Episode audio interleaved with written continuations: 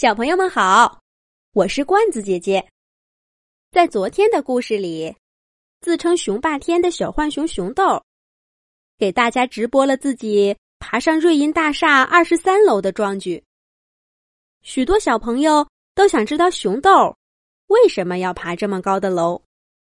罐子姐姐在瑞银大厦附近的灌木丛里找到了一本熊豆日记，请了一位。精通浣熊语的朋友给翻译出来了。现在，就让我们听听熊豆是怎么说的。熊豆，熊豆，快起床啦！太阳都晒屁股啦！哦，哦，哦，又是妈妈。不起不起，我不起。妈妈叫我起，我就偏不起。捂住眼睛，抱住尾巴，假装还没睡醒。咦，妈妈怎么没继续叫我了？这不是妈妈的风格呀！妈妈，妈妈，怎么回事？妈妈去哪儿了？对了。一定是故意不理我，想让我起床。哼，我才不上当呢！捂住眼睛，抱紧尾巴，继续。嗯，这是什么？一张字条。嗯，不行不行，好奇心击败了睡意。嗯，坐起来看看。熊豆。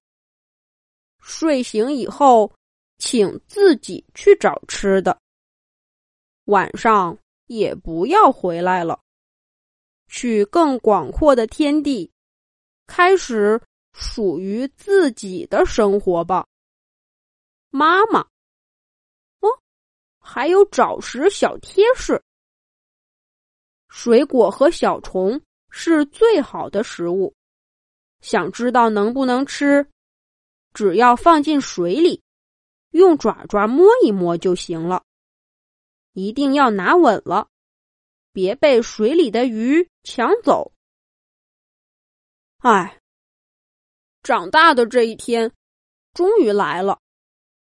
妈妈早就说过，每一只浣熊都终将离开妈妈，独立生活。我需要学会自己找吃的。自己交朋友，有一片自己的天地。真没想到，这一天来的这么快，来的这么突然。不过我已经准备好了，妈妈，我不会让你失望的。虽然你一直都叫我熊豆，但我一定会向你证明，我是名副其实的熊霸天。大概每一只小浣熊。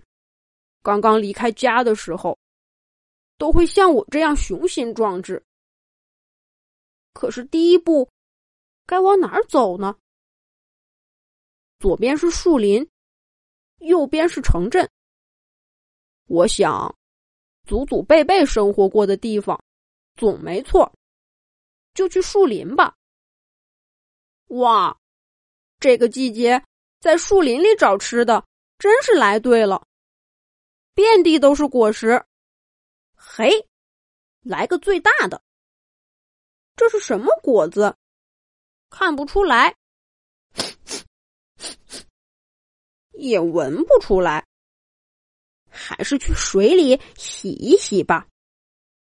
妈妈总说，大自然是公平的，它让我们浣熊失去了辨认颜色的能力。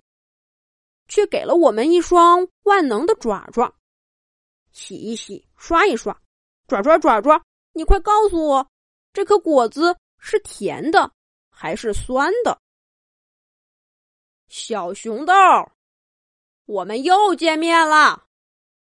哟，你在洗什么呢？好大一颗果子，快拿出来，孝敬孝敬。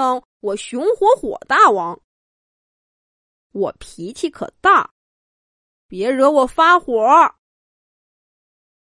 不好，真是冤家路窄，怎么会在这儿遇上他了？这家伙是有名的无赖，专门欺负浣熊宝宝。我还小的时候就被他打过，幸亏妈妈保护了我。不过妈妈也受伤了。后来我们搬了家。远远的躲开了他。可是现在，我熊霸天长大了，威武的熊霸天什么都不怕。嘿哈，冲上去踢他一脚！果子是我的，谁也别想抢走！哎呦，谁在我背后踢了一脚？熊火火，你你有帮手！哎呦，我的爪爪，我的果果，我的头！你你。你们真是太过分了！这遍地都是果果，为什么偏偏抢我手里这个？哈哈，小熊豆，我就是看上了你手里这个。谁让你来我熊火火大王的领地摘果子？谁不知道我熊火火在哪儿？哪儿就是我的领地。乖乖的把果子拿出来。我听说你还给自己取了个绰号，叫“熊霸天”。依我看，叫“熊肯尼”还差不多。哈哈哈哈哈！哈哈哈哈哈！快叫你妈妈来救你啊！要不然，你就一直留在这儿啃泥巴。你、你、你们真是太过分了！果子，我的果子！哎，爪爪爪爪，你能告诉我果子是甜甜的，为什么不能帮我打败熊火火，保住果子呢？现在好了，熊火火非说这片树林是他的领地，我一个果子都不能拿，肚子饿得咕咕叫，我的雄心壮志再也无处施展了。对了，既然树林里不行，为什么不去城镇碰碰运气呢？听说有的人家会摆出好吃的猫粮，趁猫咪不注意捧出一把，不就填饱肚子了吗？就这么定了。趟过小河，穿过树林，又路过家门口了。家里静悄悄的，妈妈还没回来。妈妈，你放心吧，我一定不会让你失望的。哎，妈妈，我还是让你失望了。我去吃猫粮，结果被猫咪发现，喊来了家里的两条狗，他们三个一起打我，害得我东西没吃成。还差点被咬伤。我我想像熊火火那样，找几个朋友，一起开辟领地。可是人家嫌我太小了，太没力气了，不愿意跟我做朋友。妈妈，我是不是很无能啊？妈妈，妈妈，今天的月亮好圆。你在家里想我吗？我在这里想家了，不行！如果就这样回家，我就永远也长不大了。我要做一件惊天动地的大事儿，让所有的浣熊都知道我熊霸天有多勇敢。那高高的大楼是什么？除了天上的月亮，就数它头顶的灯最亮。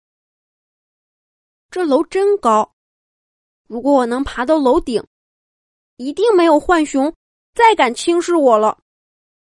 就这么定了。明天，向着新的征程出发。现在，小朋友们知道为什么熊豆要爬上瑞银大厦了。不过，最终他爬到楼顶了吗？下一集，罐子姐姐接着讲。